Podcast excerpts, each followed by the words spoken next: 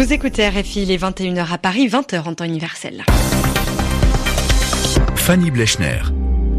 Bonsoir et bienvenue dans cette nouvelle édition du journal en français facile. Pour m'accompagner ce soir, Hugo Lanoé. Bonsoir Hugo. Bonsoir Fanny, bonsoir à toutes et à tous. À la une de l'actualité, l'incertitude aux États-Unis où l'administration pourrait être paralysée si le mur voulu par Donald Trump à la frontière avec le Mexique n'était pas financé. Le Sénat n'a plus que quelques heures pour se prononcer. Nous nous intéresserons également à la situation en République démocratique du Congo. Le candidat de l'opposition, Félix Tshisekedi, a accepte le report de l'élection présidentielle au 30 décembre, mais il poursuivra sa campagne électorale jusqu'au 28. Le projet de loi Gilets jaunes a été adopté par le Parlement en France. Le Sénat a voté les mesures d'urgence économique et sociale voulues par le gouvernement. Le djihadiste Peter Sherif, proche des frères Kouachi, auteur de l'attentat contre le journal Charlie Hebdo, a été arrêté à Djibouti. On apprend aujourd'hui qu'il n'est pas visé par un mandat d'arrêt. Le journal. Le journal. En français facile. Et on s'intéresse d'abord à l'administration américaine. Elle risque d'être partiellement paralysée. C'est ce qu'on appelle aux États-Unis le shutdown. Le Sénat a jusqu'à ce soir minuit, heure locale, pour voter une rallonge budgétaire. Donald Trump exige notamment 5 milliards de plus pour construire un mur à la frontière avec le Mexique. Mais le texte a peu de chances de passer car il doit être validé par une majorité de 60 voix. Le président américain critique l'attitude des démocrates. Écoutez la réponse de Chuck Schumer. Il dirige l'opposition au Sénat et s'exprimait devant la Chambre haute. Il n'y a pas les votes au Sénat pour financer, avec l'argent du contribuable, un mur onéreux à la frontière. Donc, Président Trump, vous n'aurez pas votre mur. Abandonnez votre stratégie de la paralysie. Vous n'aurez pas votre mur aujourd'hui, vous ne l'aurez pas la semaine prochaine, ni le 3 janvier quand les démocrates prendront le contrôle de la Chambre.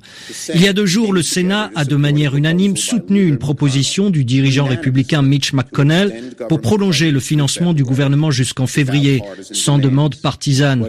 Cela aurait permis d'éviter la paralysie de l'administration. Nous avions toutes les indications que le président allait signer ce texte. Mais hier, le président Trump remonté par l'aile radicale de la droite dure, a piqué une nouvelle colère. Et voilà où nous en sommes, une fois de plus, à l'aube de ce que le président a déclaré depuis des mois, vouloir un shutdown. Président Trump, c'est votre shutdown.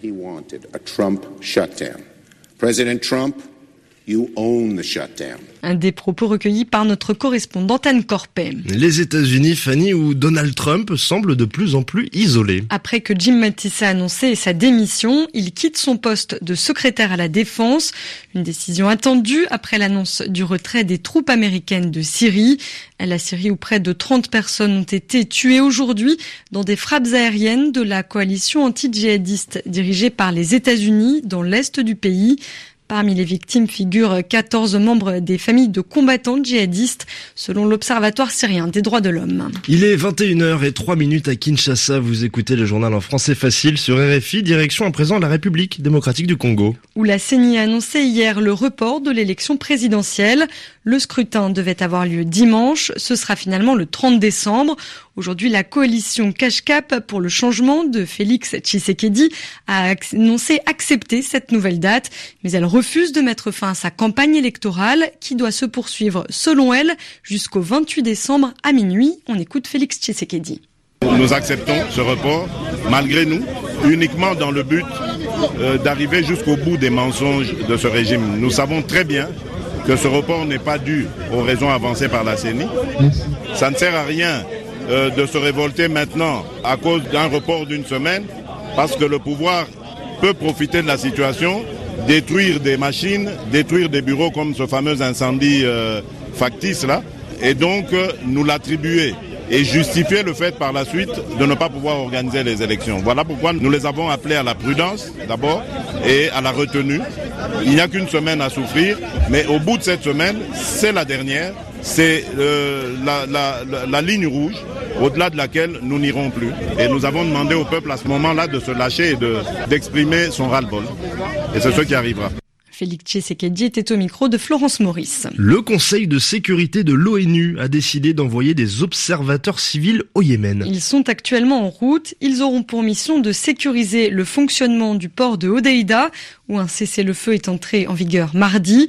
Ils devront aussi superviser l'évacuation des combattants de cette ville.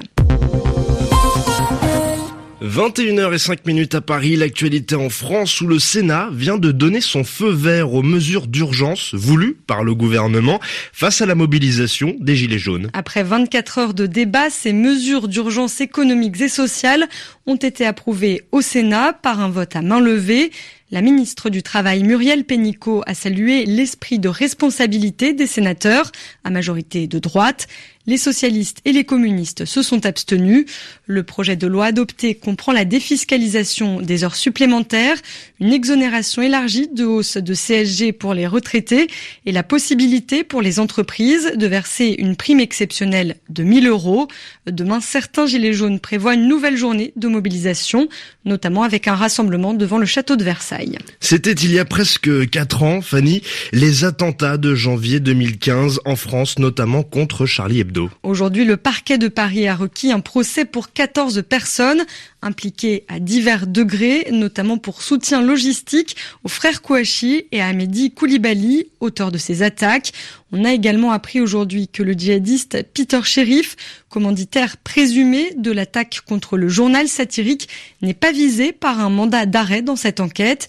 Il a été arrêté à Djibouti le 16 décembre pour maître Gérard Chemla, avocat des victimes de l'attentat. Cette arrestation est déjà une première étape. On ne va pas parler de soulagement, on va parler de bonnes nouvelles. Il est toujours heureux euh, de voir qu'on arrête des terroristes français réfugiés à l'étranger. Ce que je constate, moi, c'est que pour l'instant, dans le dossier des attentats de janvier, nous n'avons euh, que des complices et des seconds couteaux, c'est-à-dire des gens qui étaient euh, finalement dans la logistique, mais nous n'avons pas les terroristes, puisque les terroristes sont morts. À partir de là, le procès va manquer de sens puisqu'on va essentiellement parler euh, de euh, ce qui ne sera directement imputable à personne. Et donc, le fait de pouvoir raccrocher un commanditaire serait extrêmement, extrêmement important parce que ça donnerait enfin du sens à ce procès euh, qui fait suite à des faits terribles. Propos recueillis par Stéphane Geneste. Actualité européenne toujours et la situation était tendue aujourd'hui en Espagne, précisément à Barcelone. Le gouvernement tenait un conseil des ministres sous haute protection policière. Cette réunion, plus d'un an après la tentative de sécession de la région, était considérée comme une provocation par les indépendantistes. La journée a été marquée par des confrontations entre des militants radicaux et des forces de l'ordre. Huit personnes ont été interpellées. Le gouvernement a approuvé entre autres une forte augmentation du salaire minimum, une hausse du salaire des fonctionnaires, ainsi que des investissements dans les infrastructures catalanes. Mesure symbolique, il a également rejeté la condamnation à mort de l'ancien président de la Catalogne. En Allemagne, c'est une page qui se tourne. La dernière mine de charbon du pays a fermé aujourd'hui. Elle se situe à Bottrop, dans la région de la Roure, et a été exploitée durant 150 ans. Mais l'extraction du lignite se poursuit, notamment en ex-RDA, l'Allemagne de l'Est. Les explications de notre correspondante Nathalie Versieux. Pendant six générations, les mineurs de la Roure ont exploité l'or noir qui a permis le développement de l'industrie Made in Germany.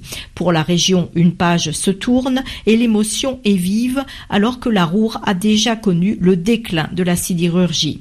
Dès jeudi, églises et cathédrales ont organisé des messes. Les clubs de foot régionaux Schalke 04 et Dortmund ont rendu hommage aux gueules noires avant leur dernier match. Le quotidien populaire Bild Zeitung a publié vendredi vendredi un numéro spécial avec en une un grand merci pour le charbon, mais pour le climat, la fermeture de la dernière mine de charbon d'Allemagne n'est pas forcément une bonne nouvelle. Le pays continue d'importer de grandes quantités de charbon d'Australie ou de Chine, nettement moins cher, et surtout l'Allemagne exploite au maximum de ses capacités ces mines de lignite, un combustible beaucoup plus polluant que la houille, dans de gigantesques mines à ciel ouvert, notamment notamment en ex-RDA. Nathalie Versieux, Berlin, RFI. Et on termine avec cette nouvelle inquiétante hein, pour la planète. L'année 2018 a été la plus chaude en France métropolitaine depuis 1900, c'est-à-dire aussi loin que remontent les premières mesures de Météo France. Sur l'année, la température moyenne est proche de 14 degrés. Merci beaucoup Hugo Lanoët de m'avoir accompagné pour ce journal en français facile. Journal à retrouver sur notre site savoir avec un s.rfi.fr.